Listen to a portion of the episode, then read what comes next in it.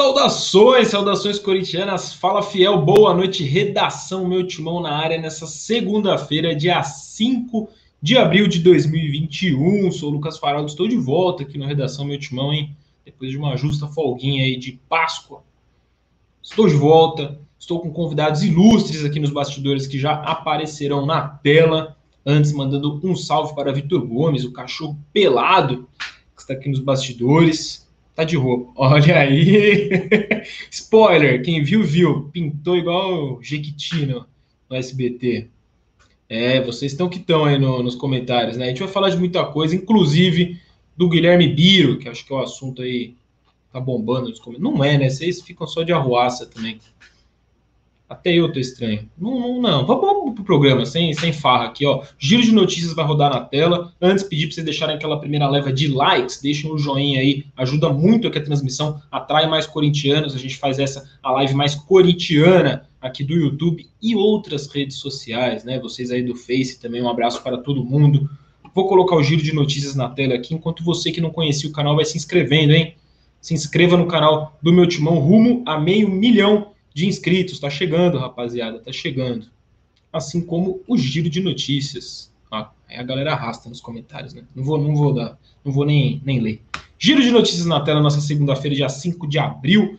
Bastidores do CT. O Corinthians trabalha com a chance de jogar já nesta quarta-feira pelo Paulistão. Olha aí, o Corinthians pode jogar então neste meio de semana depois de amanhã. A live de amanhã pode ser live pré-jogo. Pois é. As novidades aí vão pintando e a gente vai informando vocês.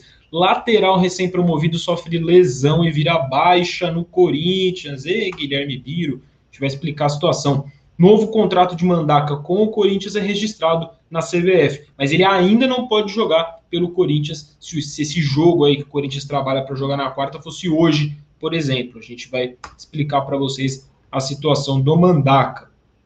E olha essa daí. Camisa 12 nega participação em possível vaquinha virtual para o Corinthians. E aí eles soltaram uma explicação, a gente vai debater aqui essas propostas né, da camisa 12, da Gaviões, esse conceito aí por trás das, da ideia de vaquinha, se vai para frente, se não vai, que pé que anda, certo? Tudo isso e muito mais será assunto aqui no Redação Meu Timão de hoje. A gente vai até projetar uma possível escalação, já que o Corinthians pode jogar na quarta-feira. Vitinho, coloque meus colegas aí na tela, vamos começar esse Redação Meu Timão.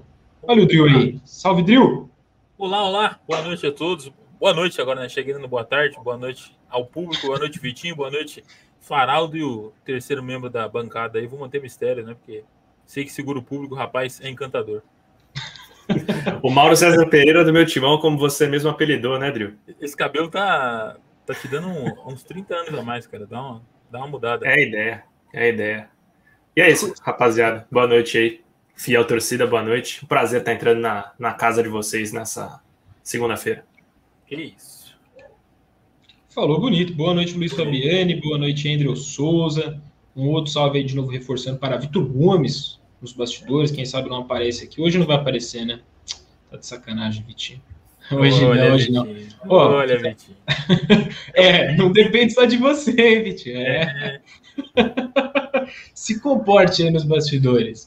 Ó, vamos, vamos começar com, com a notícia, acho que mais importante, né? Uma vez que a gente aqui vive de Corinthians, então fica projetando quando o Corinthians vai voltar a jogar e tal, já sente uma falta aí, faz 10 dias que o Corinthians não entra em campo, pois pode jogar nessa quarta-feira. O departamento de futebol do Corinthians trabalha com a chance, pelo menos, aí, do time jogar na quarta-feira. Então, a carga de treinos, por exemplo, lá no CT Joaquim Grava, hoje e na terça-feira, né, amanhã, ou se você tiver se você estiver vendo redação na terça, ou redação de hoje, nesse caso, é, a carga de treino já está para um time que vai jogar na quarta-feira.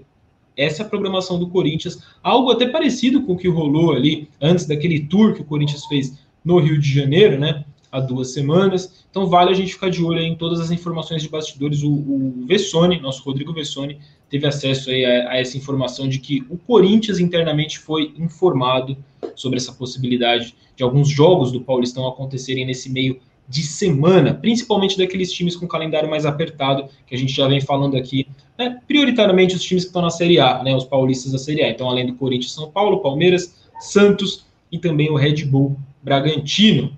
Deve rolar alguma coisa, se não próximo é de uma bolha, Pelo menos um Paulistão reduzido ali com os jogos desses times. E aí, para isso, o Vitinho tem uma, uma tabelinha aí que a gente passou para ele agora há pouco, feita pelo Luiz Fabiano, inclusive, com os jogos do Corinthians em aberto durante esse período de paralisação, né? Período de paralisação, só explicando aí para vocês, reforçando, né? É aquela história do governo de São Paulo ter acatado a recomendação do Ministério Público. Então, por enquanto, está proibido evento esportivo em São Paulo, no estado de São Paulo, até o dia 11 de abril. E até o dia 11 de abril, se você pegar de meados do, do, do mês de março, que já se foi, são esses os jogos aí do Corinthians nesse período de paralisação. A vitória sobre o Mirassol, porque o Corinthians conseguiu mandar esse jogo fora do estado de São Paulo, mandou em volta redonda, e ainda estão esses outros jogos aí pendentes, Corinthians e Ituano.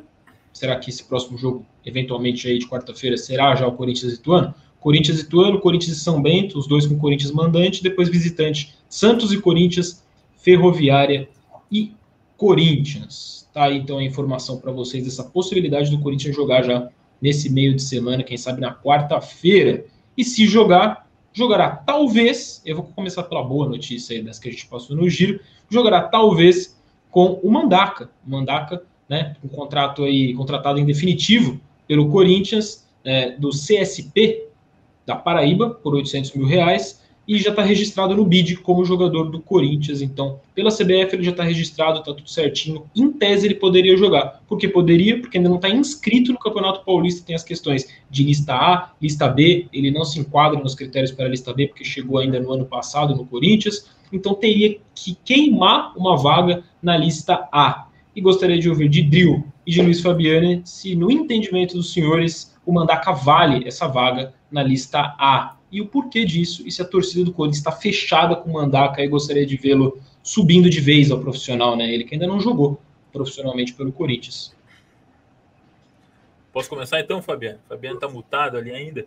É, só estou vendo alguns perguntando, aí, o Lucas Melon principalmente. Teremos live na Roxinha, sim, senhor. Daqui a pouco, só acabar aqui, estaremos lá. É, mas falando sobre Mandaca, eu sempre bati na tecla aqui, né, já não é a primeira vez que a gente fala sobre isso, de lista A, de lista B, é que o Mandaca vai gastar uma vaga, mas o problema é vai gastar a vaga de quem, né? Se o Corinthians bate na tecla que não vai contratar, bate na tecla que vai cortar gastos, que vai usar a base. Então, de quem será que o Mandaca vai roubar a vaga, né? Que volante vai chegar para o Corinthians? Aí o Corinthians vai para um jogo sem, sem poder contar com o Gabriel, sem contar com o Xavier, sem poder contar com o Cantilho. E usa o Otero de segundo volante, né? Como aconteceu já nesse Campeonato Paulista. Então, eu acho que a partir do momento que há essa lacuna no elenco, que o Mandaca poderia já ter jogado, inclusive, faltou jogador para jogar na posição, é... não acho que ele ocupe uma vaga. Acho que a vaga é dele, pô. Acho que a vaga ali é por merecimento, até porque ele já está treinando há muito tempo ali no profissional, né? É, então não faz muito sentido você guardar essa vaga se não há ninguém para vir, né? Então, ah, se o Corinthians está guardando vaga para um reforço, que deixe claro, mas não imagino chegando um reforço, sobretudo para esse setor agora, e vejo o Mandaca com muito potencial. Tem bastante gente perguntando nos comentários quem é Mandaca, né? É, acho que é normal até a torcida não conhecer muito ele, como o Faraldo falou, chegou acho que em setembro do ano passado, né, meu amigo Fabiano? Isso. Chegou em setembro e, e, foi um cara que chegou e jogou, né? Chegou, botou a camisa ali no sub-20, jogou em mais de uma função. Durante o jogo ele muda de função, vai para ponta, vai para zagueiro, vira volante. É um cara muito bom de bola, muito interessante. E até nesse cenário é importante ter um cara desse no elenco. Acho que, que pode fazer mais de uma função. O Mandaca seria um cara que eu, eu colocaria na lista A sem medo nenhum, até porque, como eu falei, né, você não está gastando a vaga de ninguém, já que o Corinthians não deve contratar ninguém, a menos para essa primeira fase do Paulistão, também nem vejo sentido você contratar alguém agora é, e tirar o mandaca de. Se você está falando em usar a base, você use a base, incluindo quem está na lista A, né? não só esses jogadores que você coloca na lista B, muito mais para fazer número, como o próprio Biro, né, que a gente vai falar hoje, entrou na lista B e não vejo a menor condição dele jogar o Paulistão, né? Se ele não jogou, não tendo três laterais disponíveis, acho que ele não vai jogar mais. Então vale mais colocar um cara na lista que você pode usar e pode confiar. O Mandaca até fisicamente acho que é um cara interessante profissional já. Nosso querido Fabiano pode falar melhor. Melhor nada, você é bom demais. Você já deu uma aula aí, Drilma. Vamos ouvir o Luizito é, aí. Então. Se o Luizito concorda, por exemplo, com o Kart Boy, que tá falando que o Mandaca é o próximo Tiaguinho. Para com isso, não. para com isso. Se bem que tem gente aqui no meu timão que. Fabiane. Tem um mano até que tatuou o Tiaguinho no braço aqui no meu timão, que eu não vou citar nomes. Um Mas, cara, o Mandaka, é, o Mandaka, assim, boa parte do destaque dele na base surpreende pela rapidez. Ele chegou do CSP, que, enfim, só de você não conhecer já dá um indício que de fato não é um clube gigante, e jogando pela categoria profissional. Ele era inclusive o capitão do time profissional. Chega no sub-20, ele estreia na segunda rodada, assim, já, já chega e toma conta. O, o, Corinthians, em alguns momentos, até troca o esquema, jogava com um volante de contenção só, mas o Mandaca é o cara que não saía do time, era uma espécie de 12 jogador que depois consolidou como titular, jogando em, assim, ó, só de cabeça agora, eu lembro dele jogar constantemente de zagueiro, era um time que jogava com três zagueiros, ele jogava como zagueiro central, como primeiro volante, aí sim, a, talvez a função de ofício, e como segundo volante, que é a que eu acho que ele iria exercer no profissional. Ele é um cara muito físico, assim, incrivelmente forte para um jogador sub-20, é, se destacou muito nisso, pisa muito na área também para finalizar. E o Corinthians, da reta final do, do brasileiro, que é quando dá uma acordada, começa a ser mais competitivo, tem o Mandaca como o protagonista. O Mandaca, que é volante, e o alemão, que é zagueiro. São os dois que tomam conta assim, da, das posições, surpreendentemente, e viram os donos do time. Ele estaria na minha lista, sem sombra de dúvidas. Eu acho até que tem jogadores inscritos, por exemplo, que tiram, já tirariam a vaga dele se ele não viesse a preencher as quatro vagas que restam. Por exemplo, eu acho que o Corinthians tinha que trabalhar mais na utilização do Mandaca do que do Camacho, por exemplo, que está inscrito. E olha que eu nem odeio o Camacho. Então, eu acho que é um, um cara a ser trabalhado pelo Corinthians, é um cara muito técnico, inteligente, muito inteligente, muito elogiado por toda a comissão da base, todo mundo que jogou com ele. E ele chegou até a descer agora em 2021, né? Tava treinando profissional, ele joga o único jogo do sub-20, ele jogou como capitão, tudo. Então tá cheio de moral. Acho que vai ser tipo Xavier, assim, de chegar e, e não precisar de tanto tempo de adaptação como outros precisariam. E, enfim, a minha expectativa para o Mandaca tá, tá muito alta. É, vai ser tipo Xavier, tem que ver se vai ser tipo Xavier de não jogar, de sumir, né? O pessoal tá lembrando aqui da, da situação aí do Xavier, não só do Xavier, tem o Gabriel Pereira, enfim, a gente vai comentar agora sobre, não agora, agora, literalmente, mas daqui a poucos minutos, sobre a declaração do Mancini que não caiu bem entre os torcedores do Corinthians aí. O Danilo Santiago é um deles certamente, nosso membro, inclusive, que é um abraço para o Danilão. Mancini quer saber se Mandaco está treinando bem? Vocês sabem? Porque o Jô está. É, pois é, Danilo, a gente já vai repercutir essa situação, mas é igual o, o Luiz e o, e o Drill falaram. Mandaca só elogios internamente lá no Corinthians desde os tempos de sub-20, agora no profissional também vem surpreendendo, vem chamando a atenção de todo mundo positivamente. E é um volante que pode jogar em diferentes funções aí, como também bem escreveram meus colegas. E só tem gente perguntando de porcentagem, né? O Corinthians tinha estava emprestado o CSP, né? E o Corinthians comprou 70% dele aí por 800 mil. Negócio bem parecido com o do Janderson, que também foi 70% por 700 mil, se eu não me engano. O próprio Martinson, acho que foi o mesmo esquema. O, Anthony. tem feito. o Anthony também agora, né? Que o Mancini já deu o aval para contratar. Tinha dado, pelo menos, não sei se manteve, porque o Anthony sumiu. É, mas o Corinthians tem feito bastante esse, esse negócio de você empresta, pega emprestado um jogador e, e fecha ali um acordo de pré-compra, é, podendo executar essa compra por 70%, por 700, 800 mil. Acho que é um valor interessante é, para um garoto da base. É, e hoje pô, você pode questionar, né? Hoje você pode. Nossa, comprou o Janderson, mas o Janderson na base era espetáculo. O Madison nem se fala, né? Até o Fabiano sempre bate nessa tecla. O Anthony, Jogaram juntos. O Anthony talvez seja o que eu menos gosto da lista, mas chegou ao profissional, o Mancini gostou, o que tudo indica. Enfim, mas acho que esse, esse, formato de negociação é interessante, até mais do que pagar antes de ver o cara jogar, né? Você primeiro vê o cara jogar e depois você paga ou não paga. O Léo Pereira, né, que a gente vai falar hoje um pouco, porque, enfim, tá ganhando seus, seus primeiros jogos ali, seu primeiro destaque profissional no Grêmio, será assunto aí. A gente vai falar se ele acaba se enquadrando ou não nessa, nessa linha. Em termos de negociação, se enquadra, né? Chegou no primeiro momento ali um contrato curto, empréstimo, e aí só que a diferença é que o Corinthians nesse caso específico, não exerceu ali a, a prioridade de compra. E, mano, respondendo meu xará Lucas Melon aqui, porque eu tô sentindo que você não responder, vai até o fim da live me perguntando como que apoia a camisa na porta. Você tá de brincadeira, Lucas? Mano, é que eu tenho uns preguinhos na em cima da minha porta. faço uma baita uma gambiarra aqui. O Vitinho fazendo a exposição aqui. É porque se você observar, ele tem um fio, ó, que desce aqui porque o apartamento é minúsculo, e aí o fio é do modem, atravessa a casa, tudo escondido. E aí esse fio ele tem parafusos, pregos ali. E aí é em cima desses pregos que eu coloco o cabide. Tá explicado. Espetáculo. É, espetáculo você tá de brincadeira, né, Drill? Espetáculo. O cara é vive pelo entretenimento. Não, ali é, o do Drill é diferente, ali é profissional. Eu expliquei a gambiarra, certo? Então é isso, coloca uns preguinhos na parede aí se quiser fazer igual. Ou equipa aí seu, seu quarto, seu escritório, como fez o Drill, certo? E o pessoal tá falando que a gente só fala de notícia ruim, pior que a próxima é pior ainda. É falar de Guilherme Biro.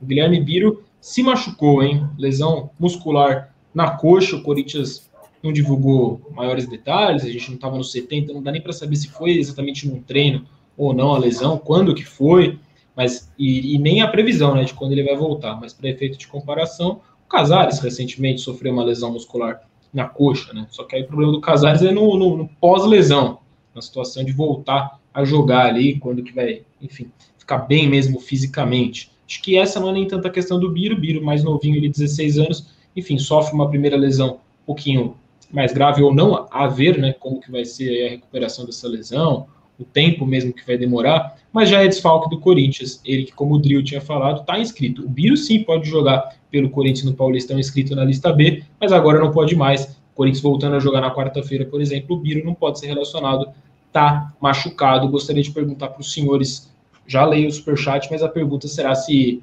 o, o, Guilherme Biro poderia, nesse período em que não estava machucado, ter recebido mais chances aí no Corinthians, já que essa tem sido a temática nos últimos dias, inclusive na live de hoje, né? Começamos com o Mandaca, a gente vai embora aqui falando até do Léo Pereira, que nem no Corinthians está mais. Antes de vocês responderem, o Al Menose deixou esse superchat para a gente. Muito obrigado, Al Menose. Timão monta time para ser campeão na base, mas quando sobem, meu Deus, para acabar. Pois é, o Corinthians é o maior campeão disparado da Copinha, né? Mas a gente não vê isso refletido nas, na, no aproveitamento mesmo de moleques na base, nem na, na, revenda, né? Quando o Corinthians pega e vai vender esse, essa sua joia, esse seu ativo, nunca são vendas espetaculares, mesmo sendo o maior campeão aí das categorias de base. Muito boa sua colocação. Gostaria de ouvi-los aí, Luizito, se quiser começar agora, sobre o Guilherme Biro, se seria o caso aí de ter tido mais chances. É, com certeza. Eu acho que o, o, momento que ele tinha que ter chances está bem claro qual que foi, que era o, foram a sequência de jogos contra a Ponte Preta e São Caetano, que foi optaram por improvisar o Bruno Mendes, mesmo tirando o Guilherme Biro da convocação da seleção sub-17. Enfim, ali, como o Mancini não usou em duas partidas seguidas, deu a entender que não está nos planos e vai ser o último, a última alternativa mesmo usar o Biro. Hoje, tendo os três laterais à disposição, eu sinceramente não vejo por que usar porque o, o, Fábio Santos é o titular, até acho que pouca gente contesta isso. E o Piton também, alguns podem se esquecer, mas o Piton também é uma promessa. O Piton é de 2000, o Piton vai fazer 20, 21 esse ano. Então, eu acho que o Corinthians precisa trabalhar no desenvolvimento de alguns antes de chegar no Biro. Tem dois laterais mais velhos que ele no sub-20 de muito potencial, caso de Lucas Pires, caso de Reginaldo, e que só não estão no, no Paulista por questões burocráticas, ao que tudo indica. Então, eu acho que o Biro tá na fila ainda, é um cara potencial altíssimo, um dos maiores potenciais que o Corinthians tem na base, mas que hoje está atrás da na fila do, do, dos laterais esquerdos. Quando era para ser usado, não foi. Então, talvez não dê nem para chamar de desfalque, né? Um, é um jogador que vai desfalcar os treinos. Eu acho até legal que já esteja treinando, dado o potencial que ele tem. Mas jogar, jogar na lateral, né? Vale lembrar que ele faz mais de uma função, joga no meio também. Eu acho muito, muito difícil. Justo, é, é até hoje eu, eu, quando nem fui eu que fiz a nota, mas quando eu fui fazer, quando talvez eu fosse fazer, eu pensei se eu colocaria desfalque ou não, né? Porque é, não dá para chamar de desfalque ainda porque de fato não joga e como é por isso que na época eu fiquei tão chateado que ele não jogou, né? Pô, como o Luiz falou, você chama ele de volta de uma seleção, né? Ou impede que ele vá para a seleção, você tira a sobrancelha do garoto, que é um detalhe, né? Mas ainda assim fica chato pro, pro rapaz. É, e, e não joga, então foi um negócio por urgência e tal, como o Luiz falou Talvez poderia ter subido um Reginaldo antes, só que teria que entrar na lista A, um Lucas Pires antes, seria talvez mais interessante. Mas chamou o moleque, então se chamou o moleque, eu colocaria, né? Eu, até na última live que a gente teve aqui no canal, sexta-feira, se não me engano, é, tinha um rapaz batendo na tecla de nossa, ia, ia queimar, ia destruir a carreira do garoto, porque ele ia enfrentar um Apodi muito veloz contra a Ponte Preta. Aí, pelo amor de Deus, né? É, é eu não, eu todo respeito ao Apodi, tem sua história e tudo mais. É, mas é o que eu sempre falo, né? Quem queima é a torcida. Pô, se o Guilherme Biro entra e o Apodi deita e rola em cima do cara, é quem escolhe acabar com a carreira do Biro é a torcida, não é a torcida. O Mancini pode não escalar mais, tudo mais, mas a torcida pode continuar apoiando. Então, como o Fabiano falou, né? Nesse momento que não tinham dois laterais esquerdos, os dois estavam fora, o zagueiro que faz a lateral estava fora, todo mundo estava fora, ainda assim o Mancini arranjou um jeito de improvisar alguém ali para o garoto não jogar. Então imagino que 2021 aí para o Biro vai ser só de treinamento e olha lá, né? daqui a pouco capaz ele descer para o 20. É, enfim, acho que até Até para o 17. Né? Até para o 17 ele ainda pode descer, né? Tem essa idade. Então, ou que de repente o Corinthians trata o Sub-23 como um estágio quase profissional, E ele joga no sub-23 com o Danilo ali, querendo ou não, pode ser também uma alternativa. Mas acho que para profissional, é, o Guilherme Biro esse ano aí não vai jogar, acho muito difícil. Né? Desenhou toda uma situação para termos essa estreia que acho que seria legal ver o cara jogar. Ele poderia não jogar é, o seu máximo, poderia ser só um, uma amostrinha de alguma coisa, é, mas o, o, Mancini preferiu a experiência do Bruno Mendes para um jogo dificílimo contra a Ponte Preta do Apodi, né? Complicado. Complicadíssimo. E acabou não sendo uma exclusividade do, do Guilherme Biro esse tipo de tratamento, ou de, enfim, de opção ali do Mancini. O Vitinho tem na manga aí é, tal da declaração, né? Uma das, é claro, Mancini deu essa entrevista ali na sexta-feira, né? Para a Rádio Bandeirantes, e é lógico, vai repercutindo, sexta-feira santa, enfim, final de semana, vai repercutindo, a galera vai, vai vendo as diferentes declarações, né, os diferentes assuntos dentro de uma mesma entrevista, e talvez esse, se não for o mais forte, talvez tenha sido pelo menos o que mais repercutiu, o que mais gerou incômodo, né, entre os torcedores, e tá aí esse trechinho específico que a gente separou aqui. Xavier, Gabriel Pereira e alguns outros atletas não estão tendo oportunidades porque não estão mostrando no treinamento aquilo que poderiam mostrar. Quem tem oportunidade é porque vem se destacando. E aí, a gente nunca pode falar torcida do Corinthians como se fosse uma unanimidade, né? Mas parte considerável da torcida do Corinthians, pelo que a gente sente ali nos comentários do, do, das publicações do meu timão, no fórum do meu timão, nas redes sociais, né? A gente acaba vendo umas bolhas é, de corintianos nas redes sociais. A gente percebe que uma parte significativa da torcida não curtiu muito essa declaração é, questionamentos à escalação de outros jogadores, né? Surgem, como o Otero e o Jô, porque, ué, então o Otero e o Jô estão se destacando nos treinos. É, esse é o entendimento, essa é a argumentação do, dos torcedores que se incomodaram com, com essa declaração do Mancini. Vocês entendem a indignação de parte da torcida? É compreensível? Ou, como eu vi aqui, pessoas colocando nos comentários, aí o Vitinho que lute para achar os comentários se a galera não estiver repetindo nesse momento. Mas tinha gente falando, pô, o Mancini só falou o que ele vê no treino. Não teria nada demais na declaração do Mancini. Como vocês interpretam e o que acham aí dessa indignação de pelo menos parte da torcida, se puder começar aí, Drill? Ó, o Gilead de Souza Santos. O Mancini só falou o que ele vê nos treinos. É, é, é esse comentário aí. É, então, a gente sexta-feira já discutiu um pouco isso, né? Até levantei aqui o, o Mancini, o. O Vessone fez um tweet interessante, né? Que é o não basta ser sincero, tem que parecer ser. Não basta ser justo, tem que parecer ser, né? É, pode ser que o Xavier o GP não estejam jogando nada no treino. E aí a torcida não tem muito como jogar, né?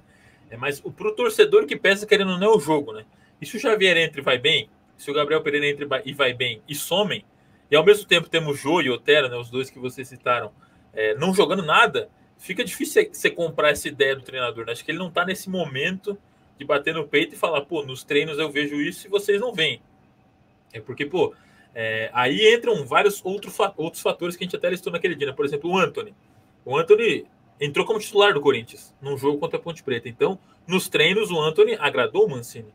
É, então, ele ganhou essa chance como titular. Aí ele vai mal naquele jogo, vai mal em campo e deixa de ser utilizado. O Anthony parou de treinar bem ou para o Anthony pesou o jogo. Se para o Anthony pesou o jogo, pro Otero e pro Jô tem que pesar o jogo. Não interessa se o e o Jô estão treinando muito bem. Tem, tem que levar as duas coisas em conta, né? Então, eu acho que o Mancini peca um pouco nessa falta de coerência. É, para os garotos, parece que ah, o, o, garoto que não entra é o treino que pesa. Quando o garoto entra e vai mal, é o jogo que pesa. Para os experientes, nada pesa, né? Porque eu não sei se estão treinando bem, jogando bem, não estão. Aí, pô, falar o que vem no treino acho que é ok, mas não sei se ele precisa. O Xavier e o GP estão, não estão treinando bem. Só joga quem se destaca. Não sei se ele precisa expor o jogador esse ponto. Assim como ele expôs também o Luan, né? É, ele vai falar do Luan, ele fala, pô, testei o Luan como falso 9, não gostei. Até aí, ok. Mas ele vai e, e, e continua falando, pô, é, no Corinthians, para o cara jogar, o cara tem que ralar a bunda no chão, tem que mostrar que quer, sem a bola tem que lutar. É, é um recado para todos. É um recado para todos, mas você fala na pergunta falando do Luan. E a torcida cobra isso do Luan. Então você joga tudo que a torcida, ali, né? a é. torcida quer e você joga gasolina no negócio que já tá pegando fogo, né? Aí, pô, para falar do Jô, ele fala: ó, o Jô está sem mobilidade, mas é importante em jogo X, em jogo Y, em momento tal, em momento aquilo. Então, é, tem jogadores que o Mancini é o modo sincerão, que ele fala, pô, o cara tá treinando mal e ponto, o cara não tá ralando a bunda no chão e ponto. E tem alguns jogadores que por exemplo, o Casares não tá jogando, não é titular, e ele fala: o Casares está um pouco acima do peso, está fora de ritmo, por isso não joga. Aí o Jô joga, mesmo ele admitindo, está sem mobilidade, mas o Márcio só serve para alguns, o Porém só serve para outros.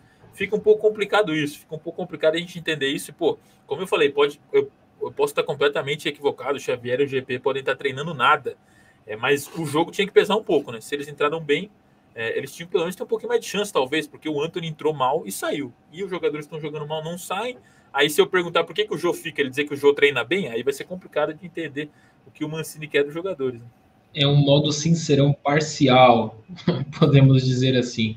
O, o DJ Lucas deixou esse superchat pra gente. DJ Lucas, um abração para você, meu querido Xará. É tão fácil ficar indignado com o Mancini nessa declaração, porque todos os jogos do Corinthians começa com a menos por causa do Jô. E o Otero, só Deus. É, nem o golzinho é... de falta do Otero fez a postura da torcida mudar com ele, né? Essa, essa, essa, essa, questão do Luan tem outro porém, né? Que ele falou que sentei para conversar com o Luan porque ele tem vindo muito atrás buscar a bola, né? Então, a culpa é do Luan, que a bola não chega para o 10, chega para o 9. O Luan ir buscar a bola é um problema. Aí o Luan pô, ele tá voltando demais para buscar a bola, mas ao mesmo tempo eu quero que ele mostre vontade, eu quero que ele lute, mas ele não tá voltando muito para buscar a bola, não quer dizer que ele quer jogo. É, fica um pouco complicado que o Luan meio que não consegue agradar de jeito nenhum, em posição nenhuma. O Casares também está acima do peso, aí o Jô pode estar um pouquinho em falta de mobilidade. É, é bem complicado as declarações do nosso querido Mancini. E, e ainda tem o, porém, do, o Jô é escalado porque ele é importante em alguns jogos. Né? A gente até discutiu bastante no último programa, o, o Fabiane também, é que é, ele escala o jogo porque ele é importante em que jogos? Jogos pesados, o Corinthians não consegue criar, tem que dar uma bicuda para cima e o jogo biga no alto. Mas o jogo é titular em todo jogo, né? Então todo jogo ele entra sabendo que o time vai ser medíocre. Que o time precisa tem sido mesmo. chutão. É, então, é, contra o Palmeiras, ele falou, pô, ele jogou contra o Palmeiras. É, contra o Palmeiras ele foi importante, tal, mas o jogo contra o Palmeiras era no Manel Química Arena que não começou com aquele estado deplorável de gramado, né? Então, o Mancini previu que o jogo ia precisar de um cara trombador, ou ele entrou em campo para fazer isso, né? É, é, complicado. Complicado. Jarlan Ferreira deixou esse superchat, Luizito, antes de passar a palavra para você. Mancini está de brincadeira. Jô e Otero estão jogando bem para ser titular? É, é essa a argumentação, né, Jarlan? Aí para Mancini está tudo bem, passa a mão, mas os moleques ele fica expondo. É, acho que ficou, é, ficou essa cara aí, como o Drill explicou aqui perfeitamente. Fala aí, Luizito. Cara, tô 100% de acordo com o Drill aí. Ele ganhou a moral da fiel torcida, porque tá todo mundo falando que o Drill jantou o Mancini. Pô, tô, gostei. Falou, encheu a voz para falar e falou bonito. E, cara, concordo com tudo, não, não tiro uma vírgula. Eu acho que é incoerente e acho que acima de incoerente é danoso. Porque, assim, eu não vou entrar também no mérito do de falar que eles estão treinando bem, por exemplo, porque, óbvio, não tem ninguém na imprensa lá. E, enfim, o, o lugar de fala para isso aí é do Mancini. Só que você tem que avaliar o porquê que talvez eles não estejam treinando bem. O Gabriel Pereira e o Xavier, é, pelo que eles mostraram nos jogos, é bem indiscutível que eles merecem mais tempo. Então, até que ponto talvez esse mau desempenho no treino não está ligado a uma frustração pessoal dos dois de não receberem mais minutagem, o que é totalmente normal para um jovem, esse tipo de desequilíbrio. É, talvez se justificasse se fosse, por exemplo, uma certa amarra dos dois, o que eu duvido que aconteça que aí seria como uma bronca do Mancini, e ainda assim essa bronca teria que ser particular com os dois e não algo público. Mesma coisa com o Luan, que é um cara que já tem um problema sério de insegurança, por motivos óbvios no Corinthians, pela cobrança que recebe da torcida, nem entrando no mérito se é justo ou não. E ao mesmo tempo, os jogadores que de fato estão no momento de serem cobrados são, de certa forma, aliviados. Eu acho que ele errou totalmente na tonalidade na entrevista. E eu acho que assim, o jogo pode estar treinando bem, mas você está num período para testes em que ele pode ter outros concorrentes treinando bem. O caso do Anthony ilustra isso perfeitamente, né? Porque nesse jogo que o Anthony foi titular, ele tirou a vaga do jogo. E no jogo seguinte, o jogo volta a ser titular e, é, enfim, nunca mais perdeu a posição. O Corinthians começa a investir num jogo totalmente físico, assinar um atestado de mediocridade técnica e tática ali, muito por conta disso. E, enfim, ele se seguir nessa atuada até o final do campeonato, a ideia que vai transmitir é que ele jogou uma etapa de ouro de preparação no lixo, no ano que você não vai ter pré-temporada. Então, a mudança precisa ser agora, é, ao que tudo indica, vai ocorrer, né? Ele falou que a, a situação confortável no Paulista permite isso, mas o corintiano quer ver isso. Acima de, de um futebol bonito, o corintiano quer ver os jogadores da base em campo. É, não está acontecendo, ele está pretendendo opções que ele afirma serem opções de segurança, mas até que ponto são opções de segurança você ter um Otero em campo, sendo que Gabriel Pereira, com um ano de profissional, parece ter muito mais recursos. É, um Cauê vindo de uma seleção sub-20 como titular e disputando posição com jogadores que são titulares nos outros clubes do Brasil. Então, é uma situação muito complicada. Eu acho que o Mancini errou o tom. Eu acho que Mancini errou a conduta, errou o tom e, enfim, indefensável, de certa forma. Eu acho que eu não vi ninguém defender esse tipo de declaração, óbvio, alguns é, concordando que quem fala do treino é ele e a gente não tem que entrar nesse mérito, mas a questão, a grande questão aqui é o tom utilizado e não propriamente o, a base argumentativa dele. Muito bem colocado, meus queridos. O Ederson Souza ali estava dando a entender que o Mancini está perdido, né? Teve um outro comentário falando exatamente isso. O Luiz Felipe, o Mancini está perdido.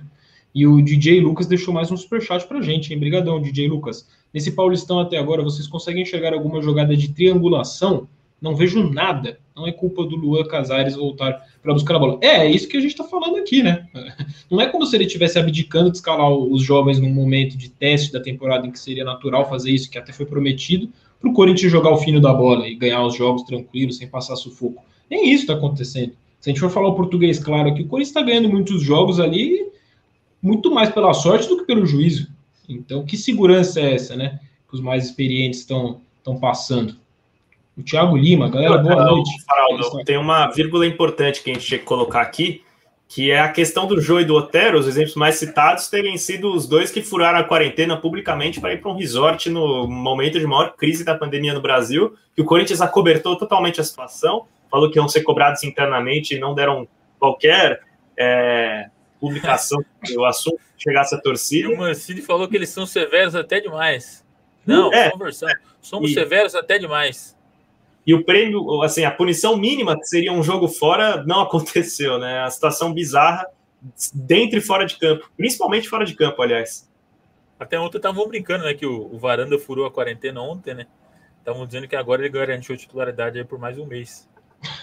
É, provável. Os pré-requisitos aí do, do Corinthians. O Thiago Lima mandou, mandou um comentário aqui que, cara, compactou dessa, dessa opinião. Foi a primeira coisa que eu pensei quando eu, quando eu comecei a ler ali a, a declaração do, do Mancini. Galera, boa noite. O Mancini está fazendo o mesmo que o Carilli fez com o Vital e Pedrinho, na, na época lá 2019 da, da Copa Sul-Americana, né?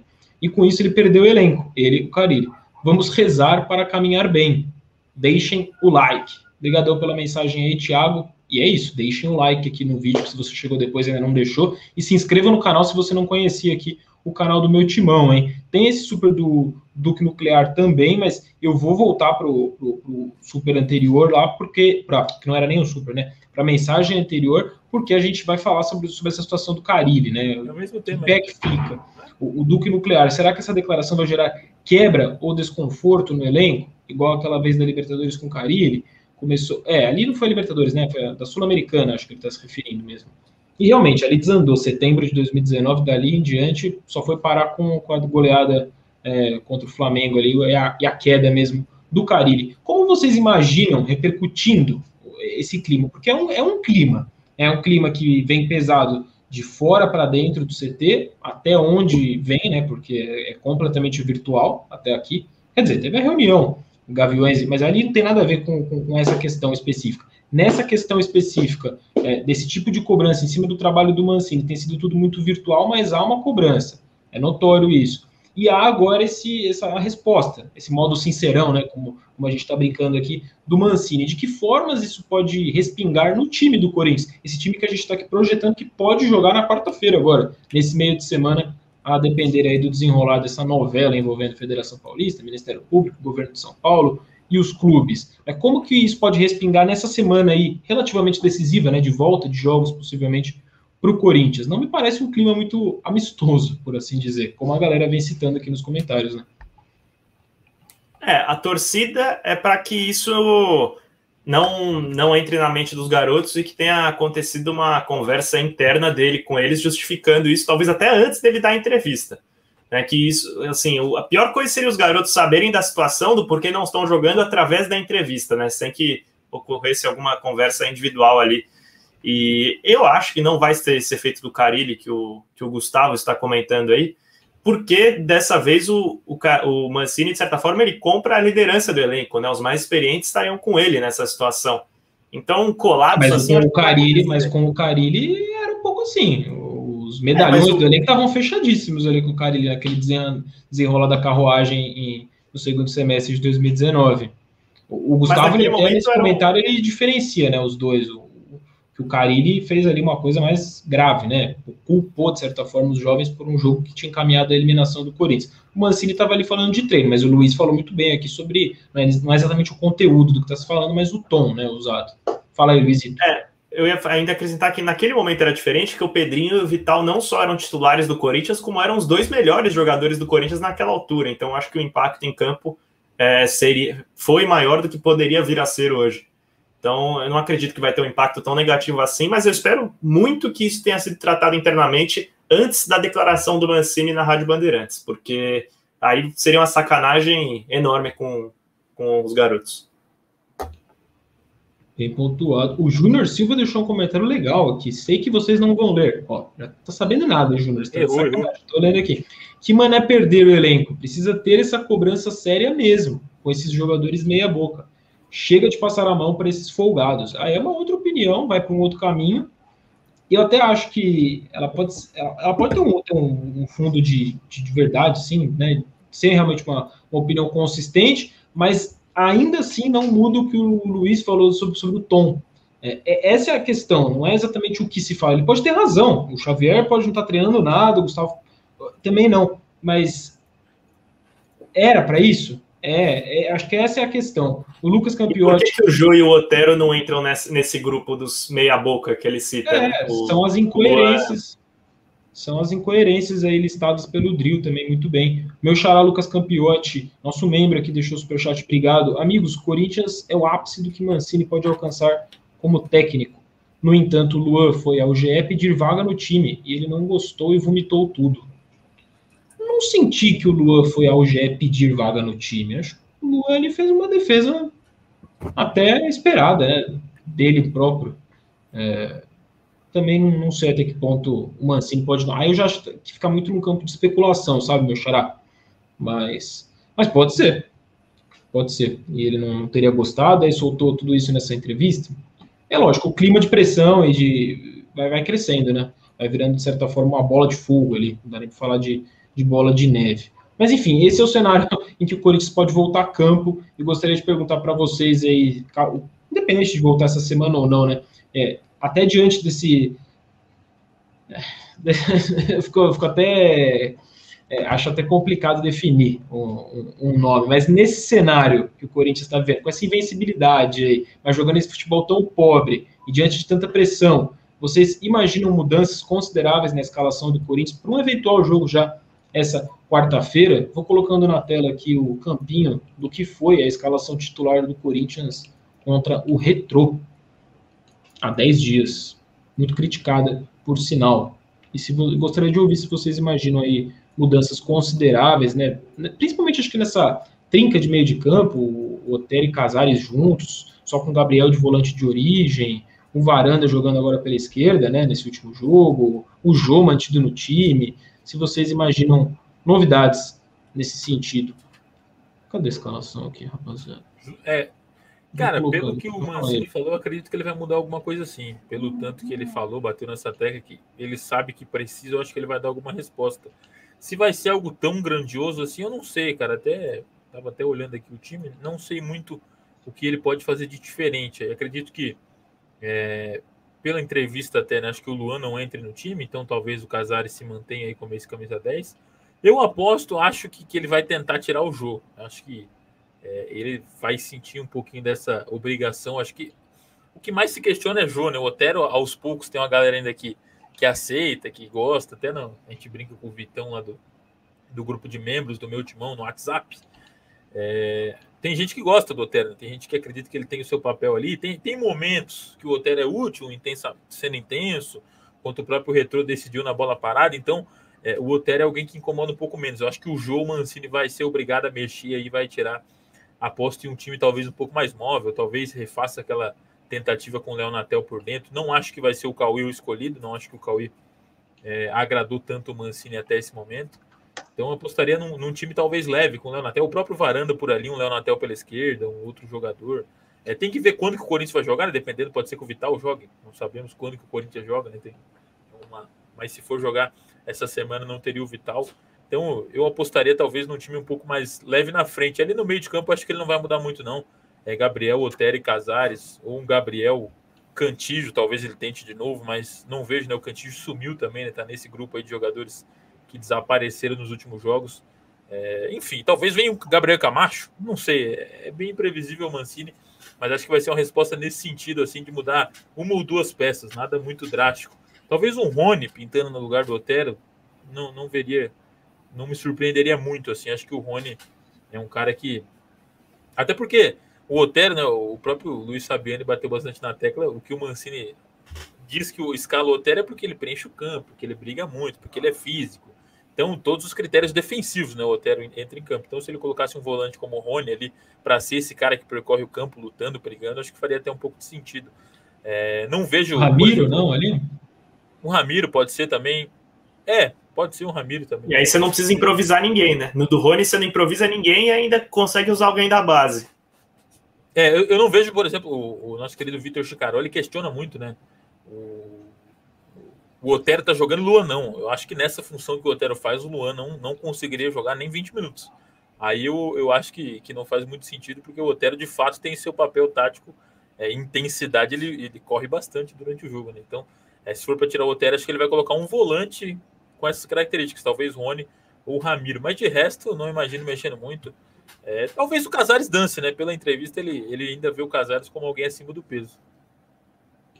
É, aliás, a situação do Casares é, é complicada, porque é o melhor jogador tecnicamente do Corinthians, mas também tem passado até vergonha é, jogando.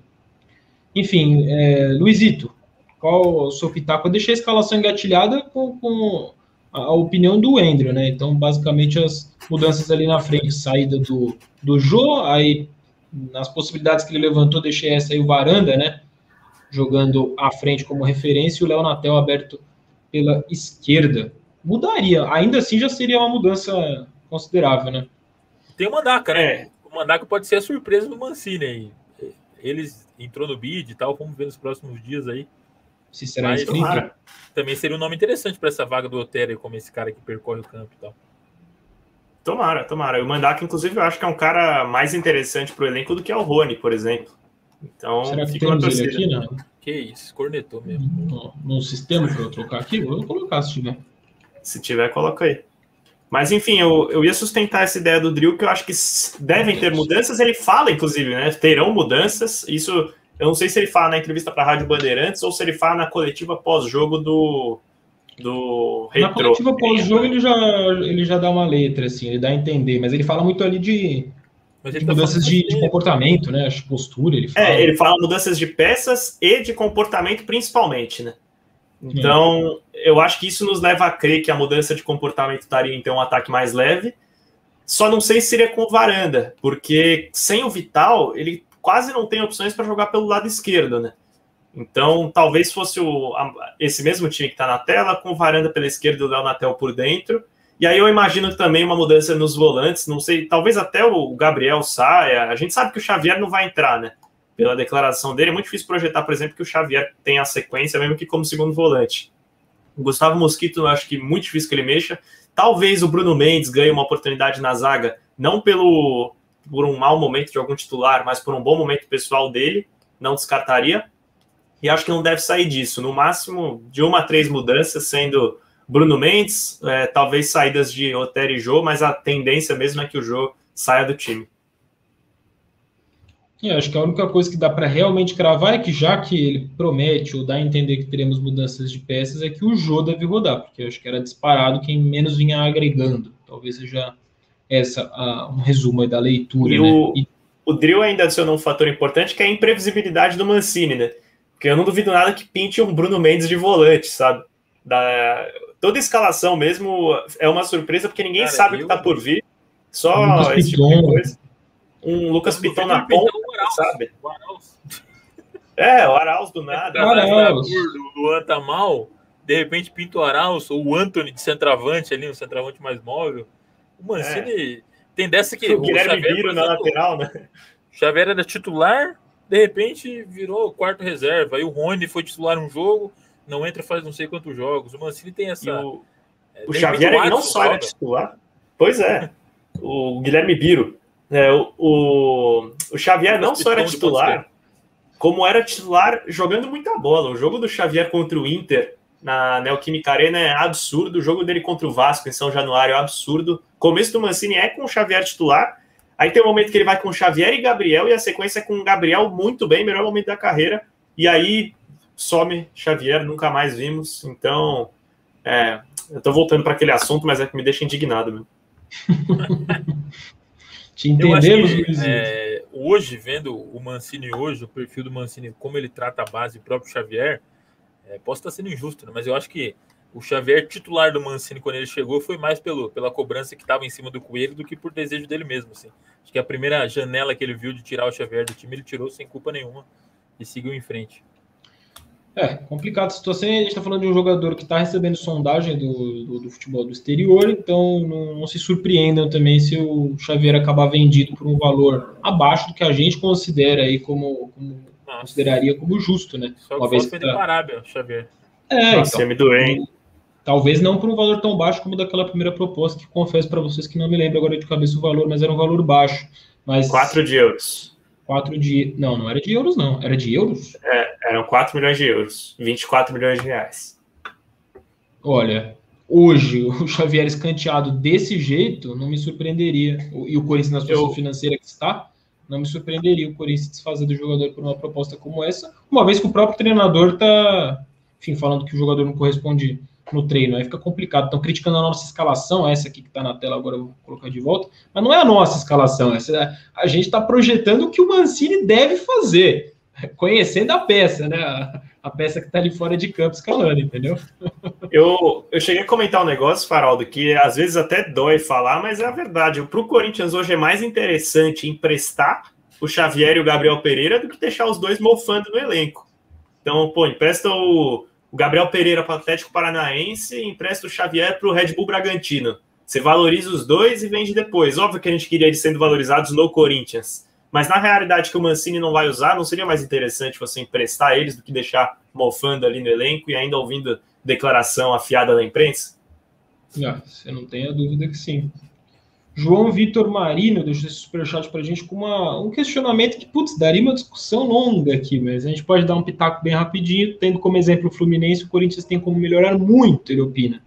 É, e, e, daria para buscar algo maior esse ano, como uma Sul-Americana, e mandou um abraço, um abração para você, João Vitor. É, ah, dá para melhorar, dá, né? Mas eu, eu, não sei se o Mancini está mostrando essa, essa, capacidade. Ele me parece estar tá meio perdido nesse momento.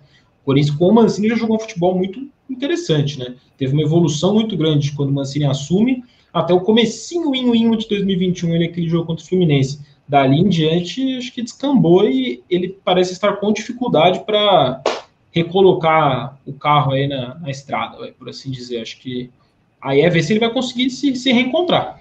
Mas do jeito que está hoje, eu não vejo esse Corinthians caminhando como caminhou o Fluminense no passado do Odair, por exemplo, né, que era um time limitado, mas que você via que ia melhorando, encaixando, dando liga. Esse time do Corinthians parece estar tá decaindo. Então é ver como que as coisas vão se desenvolver daqui para frente. Leandro Viana, nosso membro também com esse superchat. Muito obrigado, Leandrão. Ih, rapaz, o bicho tirou. Ah, mas eu tô lendo aqui. Salve Coringões, entre incertezas com os medalhões e incertezas com a base. É, pois é. Vamos de base, mas gostaria de ver o time no 3-5-2. O Leandro Viana, desconfio, viu o vídeo do Joe, que, que a gente subiu ontem, é, que ele explica, ele faz uma projeçãozinha da história de três zagueiros, que tinha sido assunto aqui ao longo da semana, né? No nosso redação Meu Timão. Eu tô com, esse, a, com essa projeção de escalação que o, que o Joe coloca, também nessa linha de imaginar o que o Mancini vai, vai pensar, vai colocar. É, tá na tela aí. Vocês gostam desse. O Drill já fez uma careta ali na hora do. Do e essa nem é exata, nem é exatamente a formação, né? Mas com três zagueiros aí, essa é uma formação que, que te agrada, Deu? Por que da careta? Não, eu fiz a careta porque no momento eu não consigo imaginar qualquer possibilidade do Mancini ousar a este ponto, né? E até você falou que até o jogo contra o Fluminense ele era um treinador e depois é outro, né? Acredito que aquela goleada contra o Palmeiras é, mudou muito a mentalidade do Mancini, né? Ele virou um treinador meio pragmático e resultadista, pelo menos é o que eu enxergo, né? É, quando o mancinismo começa ali, o que alegra a gente é o Corinthians faz um gol e não para de atacar, o Corinthians enfrenta um time pior e vai para cima, tenta fazer dois, três, quatro gols. E hoje em dia o Corinthians entra igual contra qualquer adversário, puramente pelo resultado, né? Então, é, mesmo que o Paulistão seja um teste, mesmo que um jogo contra a Ponte Preta na segunda rodada seja um teste, o Mancini parece pensar igual alguns torcedores, tipo, pô, não posso colocar o Biro contra a Ponte Preta, vai que a gente perde para a Ponte Preta aqui, segunda rodada do Paulistão. Um jogo que não vale nada, um jogo que não vale nada. É, então, é um resultadismo ao excesso, tanto que eu não consigo imaginar ele chegando de uma hora para outra, mesmo com 15, 20, 30 dias de treinamento, falando, pô, treinei uma formação com três zagueiros, vamos experimentar aqui. Acho que ele está bem satisfeito com o setor defensivo dele, ele bate muito nessa técnica, inclusive, né? É, nossa, nossa defesa está alinhada, ajeitamos. Então, ele voltou para aquele estágio do começo que ele chegou e falou: vou ajeitar a defesa, mas ele não, não, não progride na frente agora, né? Ele só está focado na parte defensiva, segura o resultadinho, acha um gol e pronto, ele está feliz com isso. É, então não, não consigo imaginar o Mancini usando esse ponto de agora que ele achou uma linha de quatro defensores está dando certo, ele retomar, começar do zero com uma linha de três zagueiros. É, não consigo imaginar, mas na, na, na, teoria, obviamente, eu gostaria da ideia, né? Acho que há muito tempo o Corinthians tem um elenco que se desenha bastante interessante para um, um, esquema desse tipo, né? Mas não sei se o Mancini está pronto e nem se algum técnico do mercado aí que o Corinthians já foi linkado alguma vez na vida esteja pronto para isso. E, a ver também esse sistema defensivo aí que o Mancini tanto elogia é passivo de tanto elogio atualmente, né? Por mais que o Corinthians é. até venha numa sequência interessante de resultado, tem muito jogo que é as custas de milagres aí do Cássio. Então, mais, o mais tá culpa fazendo... do o Mirassol, por exemplo, o Corinthians não tomou gol, mas foi mais culpa do Mirassol do que do Corinthians, né? Mas não teve mérito algum do Corinthians, tirando o próprio Cássio, né? É, mas enfim, é, é, o esquema de três zagueiros acho que vai ficar no sonho da torcida aí. Tinha alguém que gostava muito que era o Coelho, né? Mas vamos evitar falar é. sobre isso. Tá livre no mercado já de novo. Com Luiz Fabiani e Andrew Souza na live. É, é, esse esquema, para você mudar o esquema desse jeito, colocar três zagueiros, precisa também de. O pessoal tá lembrando aqui no, no chat, precisaria de muito treino, né? Muito tempo para treinar. O Corinthians não joga faz 10 dias, mas daí para o Mancini estar tá aproveitando esse tempo para testar um esquema com três zagueiros, eu acho que é, é sonhar demais mesmo, como, como pontuou o Drill. Mas seria um esquema interessante. O Luiz, eu sei que é, é fã dessa ideia, eu já até falou sobre no, no, no, último redação, inclusive, que eu participei, se não estou louco. O João Vitor Marino, que a gente estava batendo um papo com ele aqui, ele tinha deixado uma mensagem, virou um membro do canal. Muito obrigado, João Vitor. Seja bem-vindo aí ao grupo de membros, quer dizer, ao grupo de membros, dependendo do seu do plano que você se filiou, cara, se for aquele que você pode participar das lives, o, o plano corintiano, você vai também para o grupo no WhatsApp de membros, que a gente marca por ali, né, a, a participação, as participações nas lives. E aí o grupo pega fogo. É bom, hein, velho? Aconselho. Mas seja bem-vindo aí, João Vitor. Obrigadão. Pois é, fica então no imaginário aí, prova provavelmente, né? Aí vai que o Mancini surpreende todo mundo com três zagueiros, sobe Fábio Santos e Fagner, promove uma loucura na escalação. Qual a chance, né? Mancinismo is back. É. Síndico Xavier com o Gabriel Pereira. E, mano. Deus me livre, velho. 3-3-1-3, um volante para proteger a zaga, um meia central, assim teria vaga para o querido Jô do Mancini. O Wellington já está pensando é o Bielsa, aí, satisfazer o, o, o, Mancini. É, imagina, seria, é, acho que ficar muito mais no campo da imaginação mesmo. É, como ficaria imaginar o Léo Pereira jogando e se destacando no Corinthians, né? Mas Baita aí, gancho, esse... hein, Farol? Baita é, gancho, o cara é um apresentador absurdo. Mas Meu essa, Deus. eu acho que é uma questão, cara. Aí talvez a gente aqui vá de encontro à opinião majoritária da torcida, ou não. Acho que o tema é interessante. Vocês estão vendo aí na, na tela a trajetória de, de Léo Pereira, né? Que se destacou com uma assistência no Grenal do último fim de semana, do último sábado, vitória do Grêmio com assistência de Léo Pereira.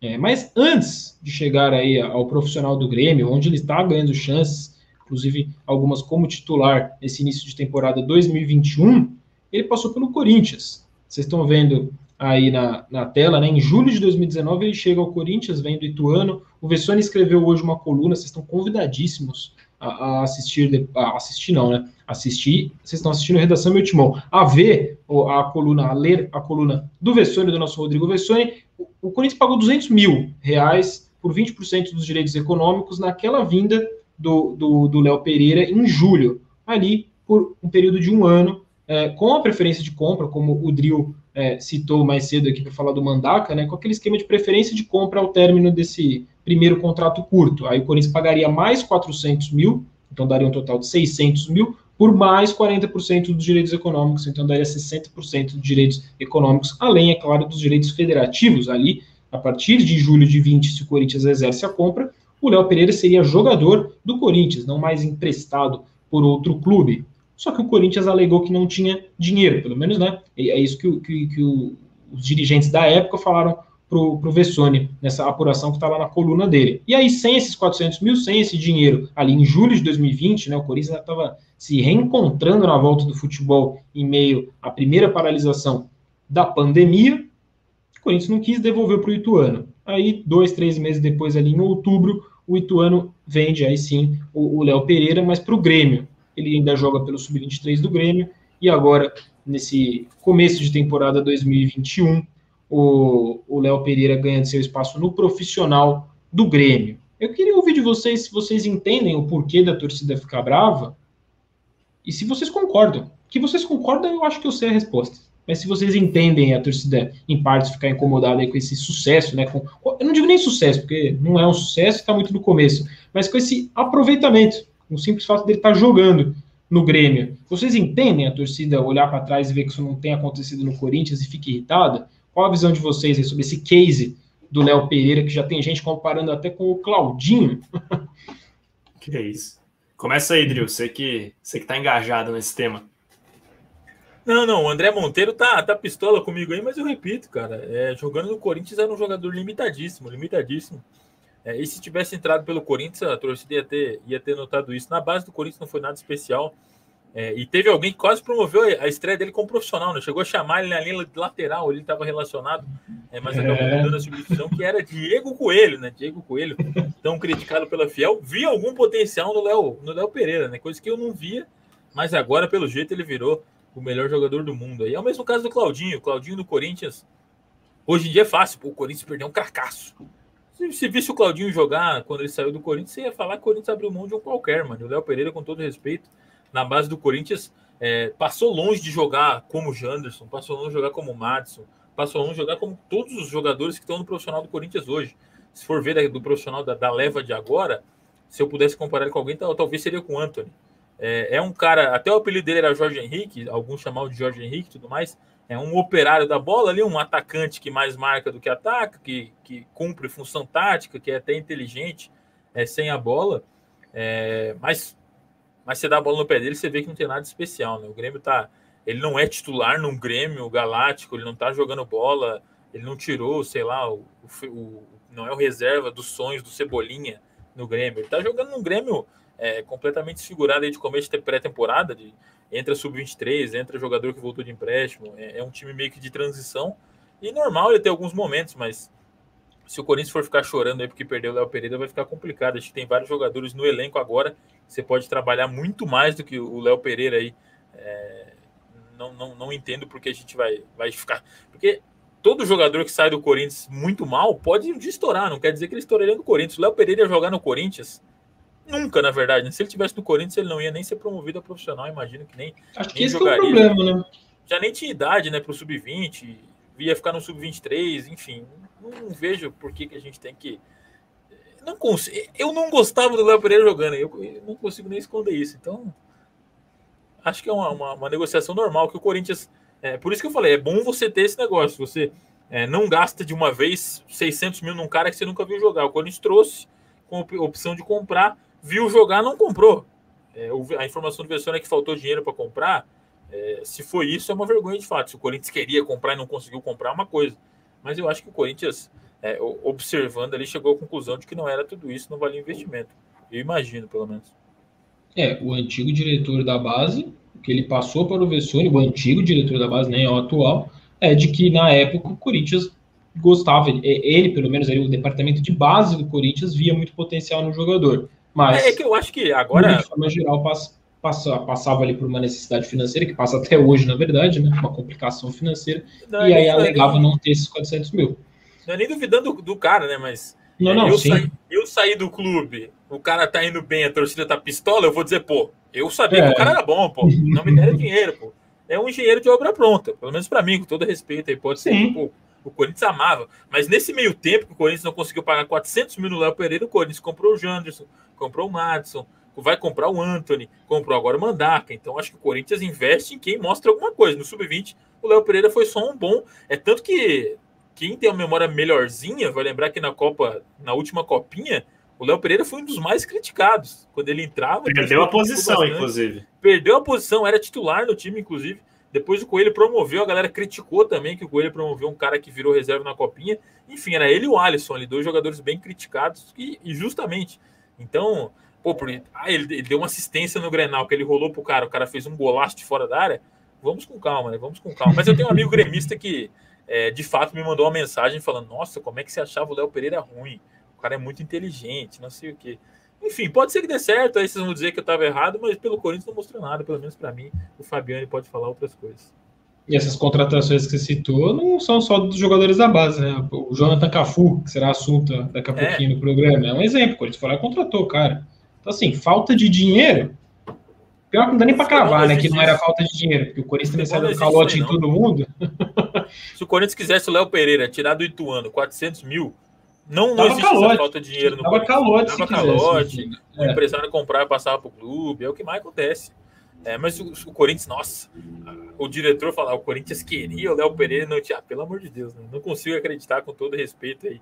Tanto que vai contratar o Anthony, que é até um cara que mais lado caro, a lado ali, acho que o Léo Pereira é até um pouquinho melhor do que o Anthony, acho. Mas, enfim. É, o Anthony tem a, a vantagem de saber jogar de centroavante, que o Léo Pereira não tinha, né? talvez jogar de duas posições conte a favor, mas mais caro ainda. Cara, sobre o Léo Pereira na base, é exatamente o que o Drio falou. Era um jogador comum a nível de base, não era um cara que fazia diferença na base. Assim, todos os jogadores que chegam no profissional da base, a imensa maioria, são jogadores que, quando jogavam na categoria, faziam diferença, tinham um impacto. O Janderson era um cara que desequilibrava jogo para o Corinthians. O Madison era um cara que desequilibrava jogo para o Corinthians, a ponto de dar a bola no Madison que espera ele fazer alguma coisa. O Rony foi um cara capitão de várias categorias, é, foi titular no Sub-20, chegou a ser artilheiro do Corinthians na Copinha de 2019, não agrada a todos.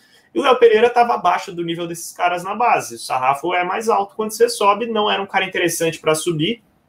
Ele tem até números legais na base, assim, num time extremamente ofensivo. Acho que foi o time mais ofensivo da base que eu vi. Não, talvez o do ano passado tenha sido mais.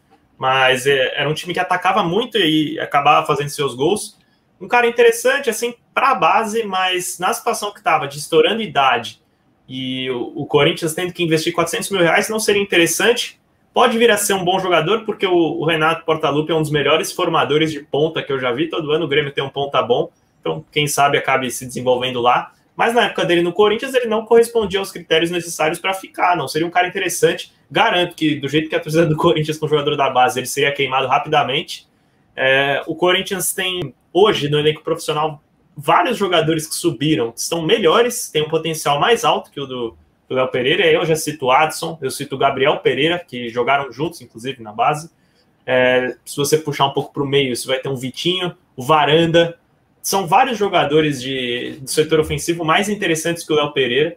Então, eu não acho que é o tipo da coisa que o torcedor vai ter que ficar se doendo, assim, muito, muito complicado. Até o exemplo do Claudinho também, esses quatro jogadores que eu citei agora jogaram mais bola que o Claudinho na base do Corinthians. Então a, grande questão é o seguinte: eu entendo o corintiano ficar bravo, porque o cara tá sendo titular no Grêmio.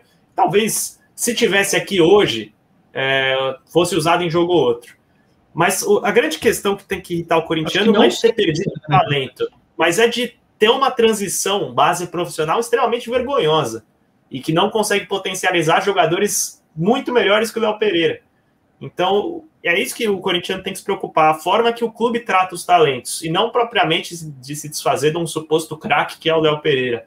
É, o buraco acho que é mais embaixo, sempre bati nessa tecla de que o Corinthians não sabe desenvolver os jogadores, e com esses jogadores tem que ser diferente, porque talento tem. O Corinthians, é, ano passado, ficou em terceiro no Brasileiro Sub-20, tem muito jogador bom lá, mas vai, a questão é: será que vão queimar rapidamente? Será que o técnico vai falar mal deles na coletiva? Será que eles vão jogar cinco minutos por jogo? Enfim, é, são várias variáveis aí, mas eu garanto que os jogadores que o Corinthians promoveu hoje, na base, mostraram muito mais futebol do que o Léo Pereira. É, mas acho que esse é o ponto que você tocou mesmo. Né? Agora, e o Léo Pereira, que não, não encantava, não estou falando em momento algum que eu quis dizer que a avaliação de vocês sobre o Léo Pereira é, é exagerada para baixo, pelo contrário. Vocês estão trazendo informações aqui que acho que boa parte do, dos torcedores que está revoltado talvez nem, nem saiba, porque não, não acompanhava, não lembra de como era Léo Pereira na base do Corinthians. Mas o fato é que, por, por mais que ele fosse melhor do que ele é, ele não, não teria, muito provavelmente, chances no profissional do Corinthians, como está tendo, mesmo sendo esse jogador limitado no Grêmio. E mesmo sendo esse jogador limitado, ele já está correspondendo para um começo de temporada, para o Campeonato Gaúcho, lá no Grêmio.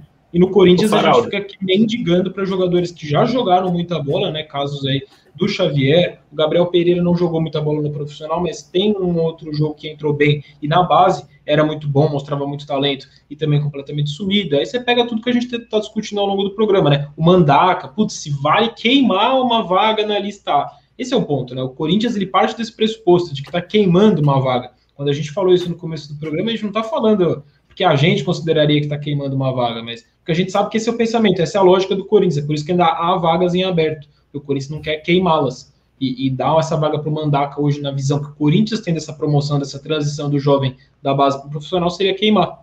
Então é, é, muito complicado. Fala aí, Luizito, antes da gente falar não, de Jonathan Cafu. Eu ia falar que se o Corinthians de fato comprasse o Léo Pereira e a notícia fosse que o Corinthians gastou 400 mil reais no atacante do Ituano, a torcida ia ficar louca em rede social, como fica toda vez que o Corinthians contrata alguém para a base. Esses dias contratou o Carlão do Náutico, pô, precisamos contratar zagueiro do Náutico, a base é um lixo. É, o Mandaca, quando veio também, pô, não pode contratar cara de time pequeno. Eu tenho certeza que se o Léo Pereira fosse contratado, a torcida ia ficar louca da vida com esse tipo de contratação. O Corinthians contratou o Xavier, os comentários é, da torcida, meu amigo. Mais um volante, pô. É uma concessionária. Essa história do Drill é boa, velho. Você escreveu, né, Drill? Foi. As matérias da chegada do Xavier. É, rapaziada. O mundo gira. É, falar de Jonathan Cafu, então, realmente, o programa hoje tá a nata. O, o usuário de... que comentou era o Wagner.mancini01, que estava comentando ali na nota do Drill, cobrando o Xavier. Olha, Jean de Oliveira aí, Tá pistola. Mano, pra que chato se não lê comentários por hoje? Poxa, lógico que a gente lê, cara, é que não dá pra ler tudo. Mas vai, a gente vai colocando aí. O que a gente Boa não leu? Deixa eu ver se, se, o Jean especificamente comentou algo. Ó, tô voltando aqui, não tem nada do Jean, hein? E aí, Jean? Ah, achei. Eu vou, eu vou confirmar, Jean. Eu vou confirmar essa informação aqui nos bastidores, mas imagino que sim. Já te, já te passo. Fabiane, já, solta na O Fabiane é amante do Léo Pereira aí, da base. 20%? Não, acho que não, né? Ele não era do Corinthians em nenhum momento. Então, ele era um cara que estava emprestado ao Corinthians, não, não deve manter uma porcentagem, não. Talvez o mecanismo de solidariedade da FIFA, que aí é de acordo é, com os aniversários que ele completou em cada clube, mas aí é coisa de menos de 1%, assim. Esse certamente, ele passou um ano no clube, completou um ciclo, não um aniversário. A ver, então. E o Grêmio pegou ele de graça também, né? Então, não, de graça, entre aspas, né? Não, não precisaria dar nenhuma compensação para o Corinthians. Falar de Jonathan Cafu, meus queridos, o Vitinho tem um vídeo na manga aí, vai colocar na tela para a gente ver o que vocês estão elogiando o Léo Pereira, né? Vocês, parte, parte aí dos torcedores do Corinthians, tem parte dos torcedores do Corinthians elogiando o Jonathan Cafu. E vocês verão agora no vídeo que Vitor Gomes colocará na tela. Roda aí, Vitinho.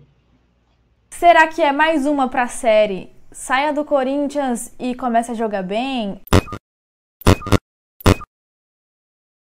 Salve fiel! O mês de abril começou, já tivemos domingo de Páscoa e Jonathan Cafu dando duas assistências pelo Cuiabá. Exatamente, não sei se vocês já tinham visto isso, mas aconteceu.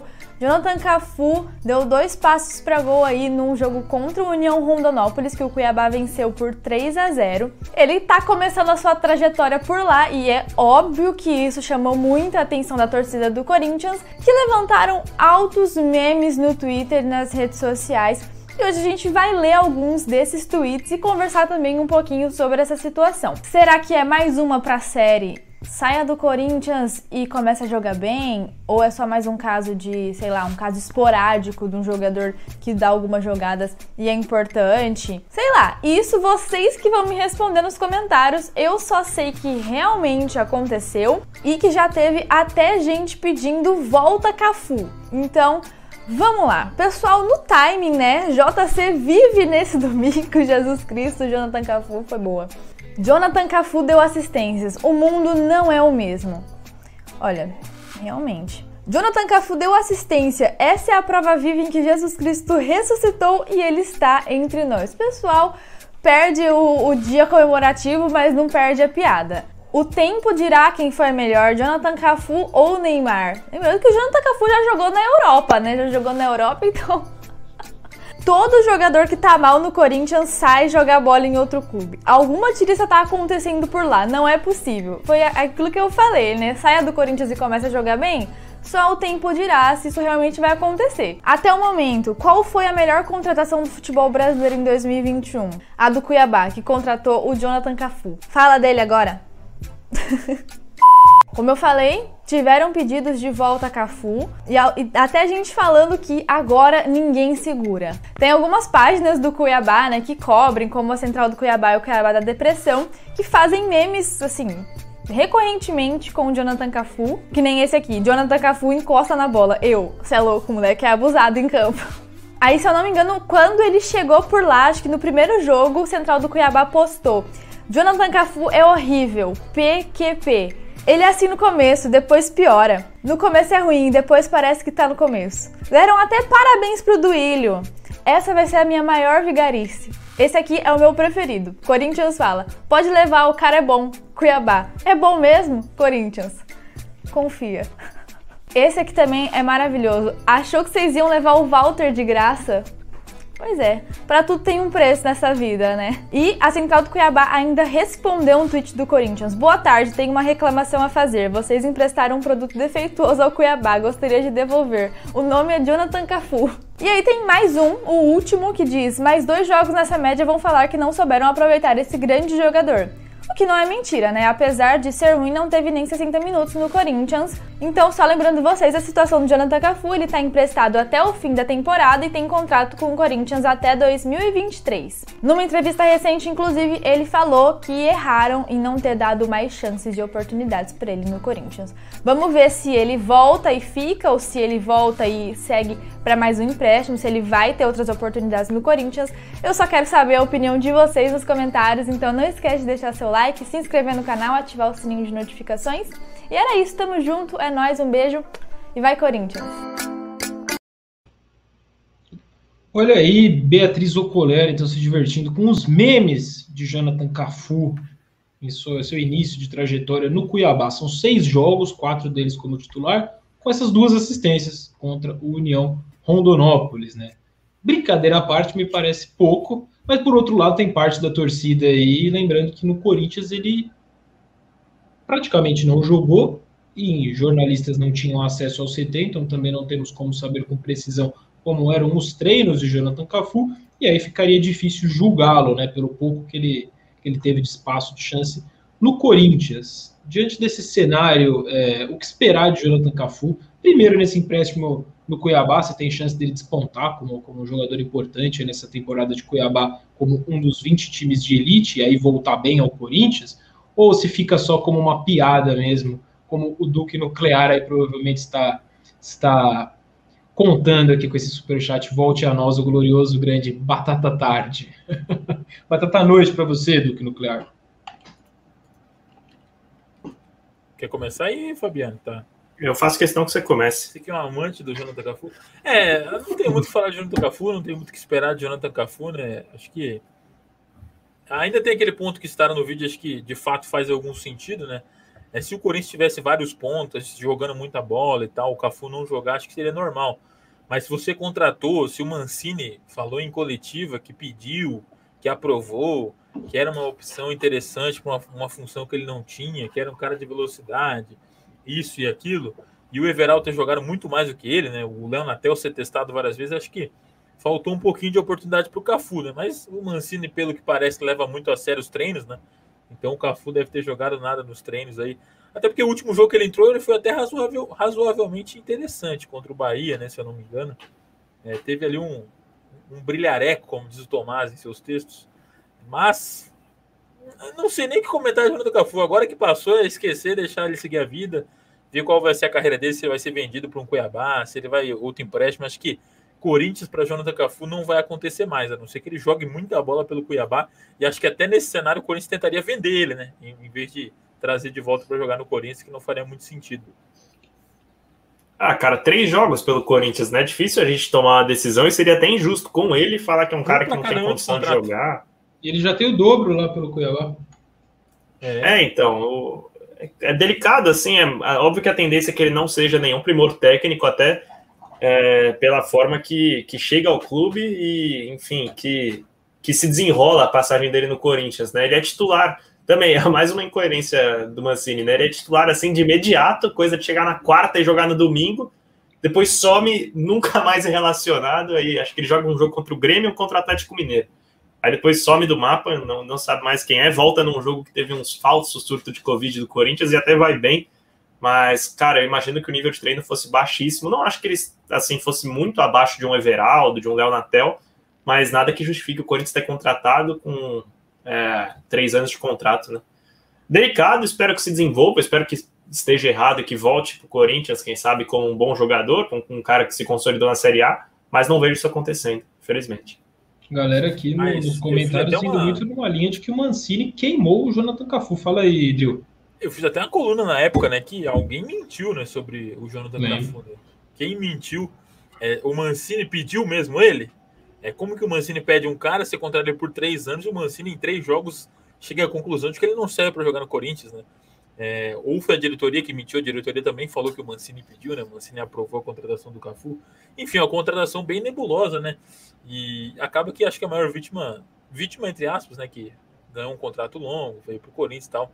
Mas o Cafu, né? Chegou e não teve como mostrar seu trabalho. Acho que para ele fica bem, é, deve ser bem triste, né? Ele, pô, eu, eu, tinha esse, ele tinha que escalar uma montanha de aquela torcida, não teve nem a chance de começar a escalar, né? Ele simplesmente é, mal foi escalado, né? Enfim.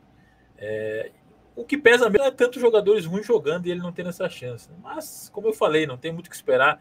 Cafu é página virada, aí deixa o cara seguir a vida dele. Também não acho que é daqui para frente a torcida tem que ficar fazendo cada gol que o Cafu fizer, a torcida tem que ir lá, pô, o Cafu fez um gol, acaba um mundo e tal. Deixa o cara viver a vida dele lá e segue o jogo. Se tem alguém que tem que ser questionado, é a diretoria, Mancini, enfim, quem trouxe o Cafu para o Corinthians, né? A bronca é muito mais pela forma que contrataram, né? Que era assim, pô, estamos precisando de um ponto e do nada pinta o Jonathan Cafu, do que propriamente é, pelo que ele mostrou em campo, né? Então eu também acho que é isso. Toma, óbvio que assim, não dá para controlar o que rola na rede social, mas maneirar um pouco, né? Pô, o cara ainda é, ainda é do Corinthians, enfim, não deve ser legal para ele, não. É isso, tem seus três anos aí de contrato com o Corinthians, a ver qual será o futuro de Jonathan Cafu, este ativo do Corinthians. O Hugo Domene deu a letra, esquece esse Jonathan Cafu. Não, ele estava acho que já criticando também demais, né? Não sei se deu a letra certinho. Lucas Melon, não, não joguei a Champions à toa, né? Lembrando, né? Pois é, vamos falar do último assunto. Esse é um bom assunto. Esse é um bom assunto. Vaquinha da torcida do Corinthians. É, a gente está tentando o Digão, presidente da Gaviões, como convidado aqui do Redação Meu Timão. Vamos ver se rola para os próximos dias, para ele passar mais detalhes, atualizar em que pé anda dentro do possível, né? Mas o que temos, né, o que sabemos até agora, é, de que pé anda essa vaquinha aí, da, da, organizada, né, planejada pela Gaviões junto ao Corinthians, é de que terá aí pela frente uma reunião né, do, do Colagrossi e que o Corinthians entende ser é, do clube essa obrigação. Então, daí, se rolar mesmo a parceria, se rolar a vaquinha, Corinthians planeja uma contrapartida, né, para enfim, para beneficiar o torcedor que estiver ajudando também, já que não seria obrigação do torcedor é, contribuir para tirar o Corinthians dessa dívida, especificamente da dívida da Arena, né? Então, sobre valores também, fica um questionamento que a gente gostaria de fazer para Gaviões, se até aqui dentro do planejamento deles, eles estão projetando algum valor, se é a totalidade do, da dívida que ainda resta junto a Caixa, né, se for essa dívida, ela está ainda na casa de 570 milhões de reais aproximadamente, de acordo com as últimas informações publicadas ainda ali naquela semana da eleição, né, que o Corinthians já dava como certo, informalmente ainda, faltava assinar e ainda falta, o acordo com a Caixa, né, para estender o, o, o, período para pagar, você poderia pagar só até 2040, o Corinthians poderia esses 570 milhões, então ficariam parcelas mais leves, o clube até conseguiria pegar um, um valor ainda de bilheteria aí no, nos próximos anos, enfim, aí é claro, desses 570 milhões você tira ainda os 300 milhões de rights, mas também acrescenta os valores de juros, né, que vão é, agregando ali e aumentando esse montante de 570. Então a gente está falando de valores que, que chegam em centenas de milhões de reais. Essa é a projeção.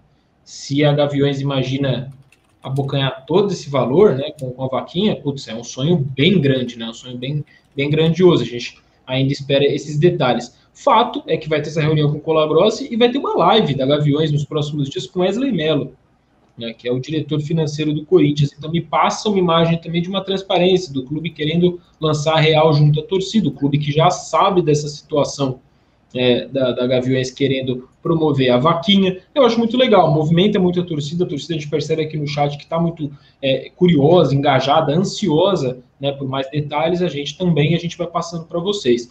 Curiosamente, hoje a camisa 12 né, negou participação em vaquinhas por conta da, dessa informação da Gaviões da Fiel, acho que outras torcidas também acabam entrando no balaio na hora que algumas pessoas comunicam a história da vaquinha, a Gaviões, a, a camisa 12 já fez questão de, de avisar que é, não é o caso dela, ela não está participando dessa vaquinha, né?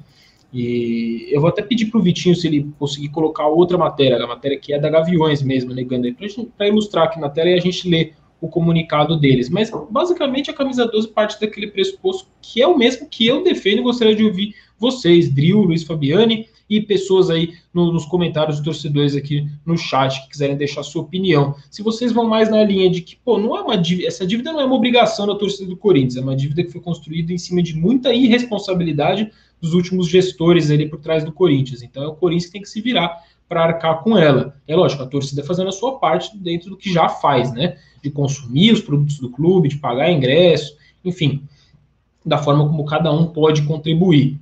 É, e tem os que acham que, pô, se, a torcida pudesse, todo mundo puder colocar, né? Aí vem aquela história folclórica, pô, são 30 milhões de torcedores, se cada um der 10 reais. Isso nunca, nunca é exatamente assim ao pé da letra, mas existe sim a possibilidade da vaquinha e da torcida se unir e dar mais um passo histórico aí na história do Corinthians. Desses dois lados, ainda que não sejam exatamente lados contrários, no sentido de ter um lado certo e um lado errado, não é isso que eu estou propondo aqui, mas são duas visões diferentes sobre o mesmo tema, da camisa 12 e da Gaviões. Vocês pendem para um lado, Drill, Luiz e pessoal aí no chat? Mutado, mutado, meu amigo. Mutado, mutado. É, Cara, eu acho que é o seguinte, Faraldei, peço desculpa a audiência aí.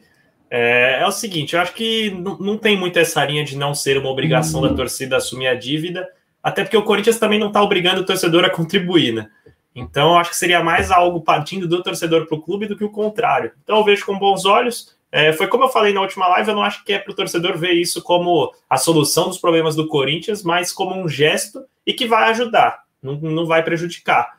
É, o que me leva a crer que essa ideia é utópica é a baixa adesão, por exemplo, que o fiel torcedor tem, é, tendo um preço bastante acessível é, numa mensalidade de 10, 16 reais, dependendo se, se for dependente ou titular. Então, eu acho que é uma ideia utópica, acho que não vai solucionar o problema do Corinthians, mas piorar não vai. Acho que o torcedor que quiser ajudar vai ser mais do que bem-vindo, mas não é papel do clube de certa forma, obrigar o torcedor, até porque nem seria possível, mas se colocar numa posição de estamos precisando, eu acho que nada, eu acho que tem que ser algo em parceria. E aí o Corinthians tem várias outras ações de marketing, agora ainda bem que tem alguém competente para cuidar disso, e trabalhar em cima, quem sabe fazer um mural na arena, é, quem sabe você ganhar um certificado que você ajudou a pagar o estádio, eu acho que tem mil outras é, alternativas para você conseguir recompensar o torcedor, e que com certeza o Colagross tem ciência e, e vai debater com o organizado. É, eu, eu tô um pouco. Quem foi, Farol? Não, eu só ia responder o Lucas, Lucas Fux, meu xará aí, que ele, ele tá dizendo que, acho que eu não me expressei bem, né? Ele tá falando que a, é, não é para pagar a dívida de irresponsabilidade, é para pagar o estádio. É um presente nosso. É, eu quis dizer a irresponsabilidade, a responsabilidade que permeia o Corinthians de forma geral e por trás até do próprio contrato, né, de, de pagamento do estádio do Corinthians. O, o, estádio do Corinthians é um estádio, é lógico, é um presente para a torcida, enfim, mas é, é, um estádio muito custoso, muito custoso. Você pega a, o modelo de negócio que o Palmeiras fez com, com o Allianz Parque, o, o, estádio do Palmeiras, desde a inauguração em 2014, dá dinheiro para o Palmeiras. E é uma das principais fontes de, de receita do Palmeiras, que hoje é um dos clubes ricos do Brasil, né? O, Corinthians, com a, com a, sua arena de 2014 para cá, só foi empobrecendo e se endividando. Então, o modelo de negócio por trás da, do, do, pagamento da, da, Neoquímica, da hoje Neoquímica Arena é um modelo ruim, se mostrou um, um modelo ruim ao longo dos anos.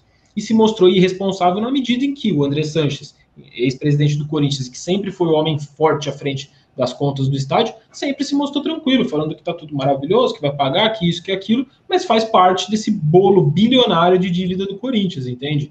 Então, entra sim numa questão de gestão, não é simplesmente, ah, construiu, agora tem que pagar. É, se não, fica parecendo que o Corinthians construiu, aí ficou quase uma década aí sem conseguir dar, dar, um, dar um norte para o pagamento e agora vai para pedir para a torcida, entendeu? Então, é um pouco nessa linha. Mas, independente disso, você pode concordar ou você pode discordar. Gostaria de ouvir a opinião do Drill aí.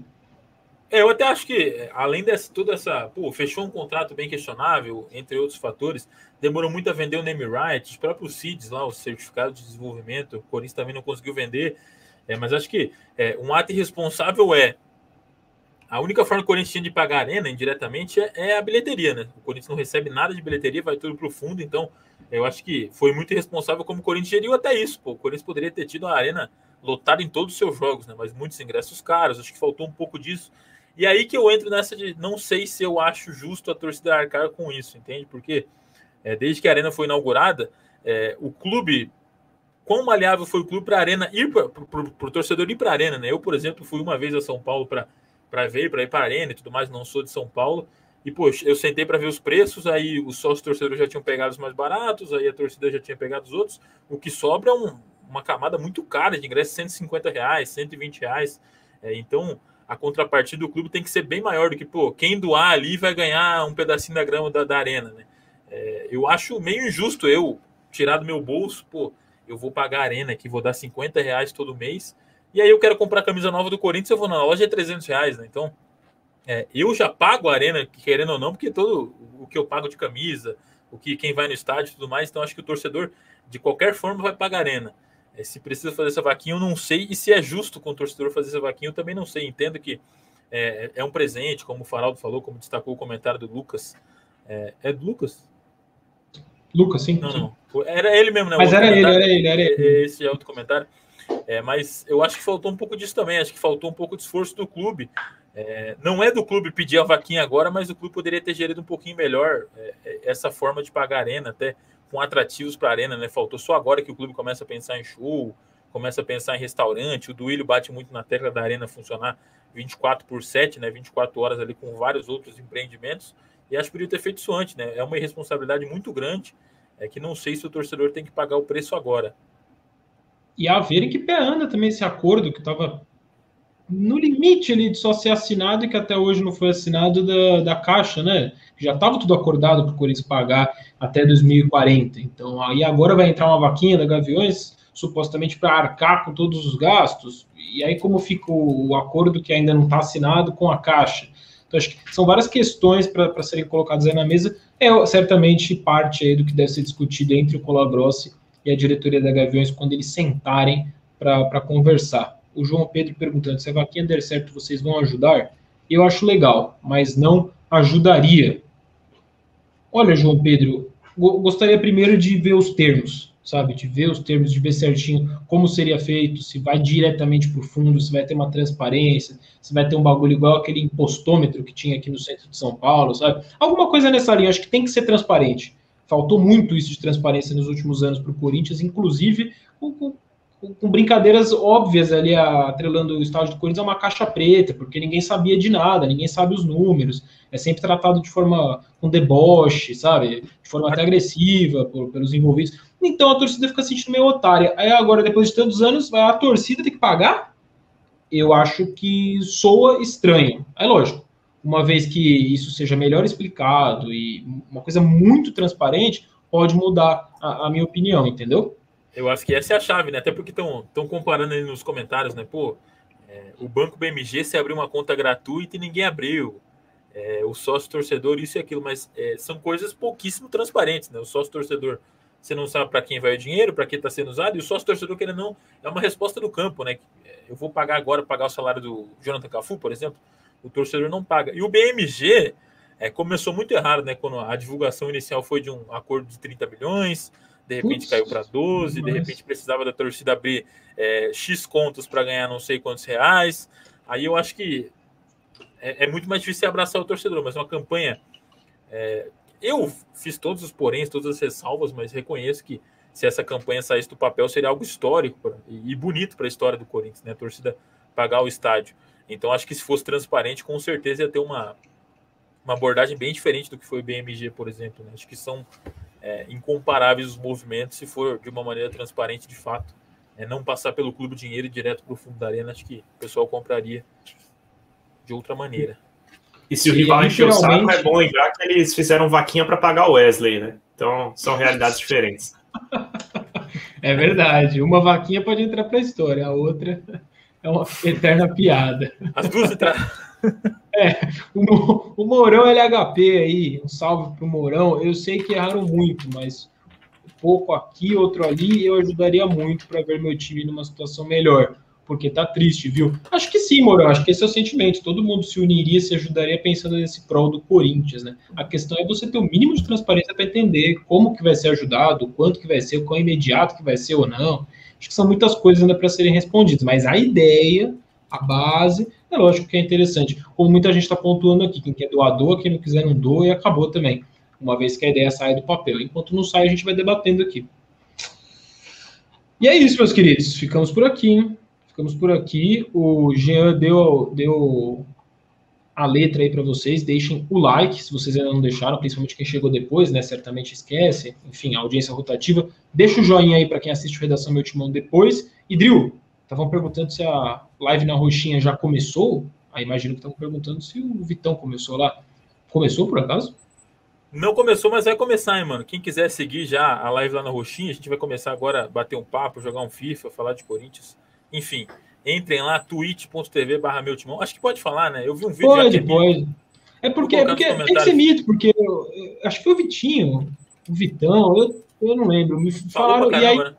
Não, e aí me contra-argumentou de um jeito ao vivo que eu falei, é verdade. A gente fica falando tweet, se referindo ao ato de twittar, o tempo todo. E aí, por que não pode falar tweet, a rede social roxinha? Então, lógico que pode. Então, é isso. É então, isso. Quem quiser colar lá, vai estar eu e o Vitão. Eu só vou, eu tenho que terminar aqui, abrir lá, vai ser rapidinho, então segue, já fica na página, dá um F5 que daqui a pouco vai começar. É, entrem lá, twitch.tv barra meu timão, vai ter um fifinha falar de Corinthians. E vai até umas duas da manhã, o pessoal tá perguntando até que horas, vai um pouquinho dentro da madrugada aí. É isso. Beleza? Ô, Faraldo, e se, se você me permite também fazer um comunicado para a torcida, Não. é que quem. Mentira. Demorou, tamo junto. é, é que quem, quem entrar no Instagram do, do meu timão, descendo as publicações de ontem, às três e meia. Tem presente para torcedor ali, viu? Só seguir uns passos curtinhos que, que vai estar concorrendo a uma camisa do Corinthians. Está tudo especificado lá no post, mas importante para a rapaziada aí que ainda não segue. Então vai lá, siga e, e que você pode ganhar um presente bem legal.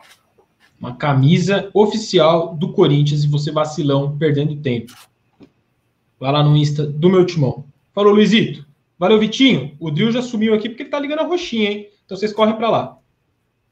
Falou, vai Corinthians.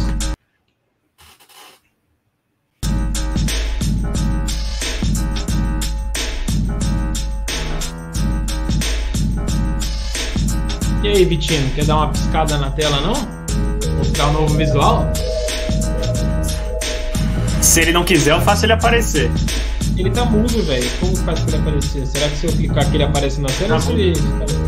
Eu vou fazer um teste, hein, bicho? Ah, tô tosado. Eu ia falar. Agora você. Ah, tá. Agora sim. Eu ia falar que eu tô pelado, mas na verdade eu tô tosado, né? Eu tirei a barba e tal. Amanhã eu tô ao vivo, amanhã, mil graus amanhã, hein?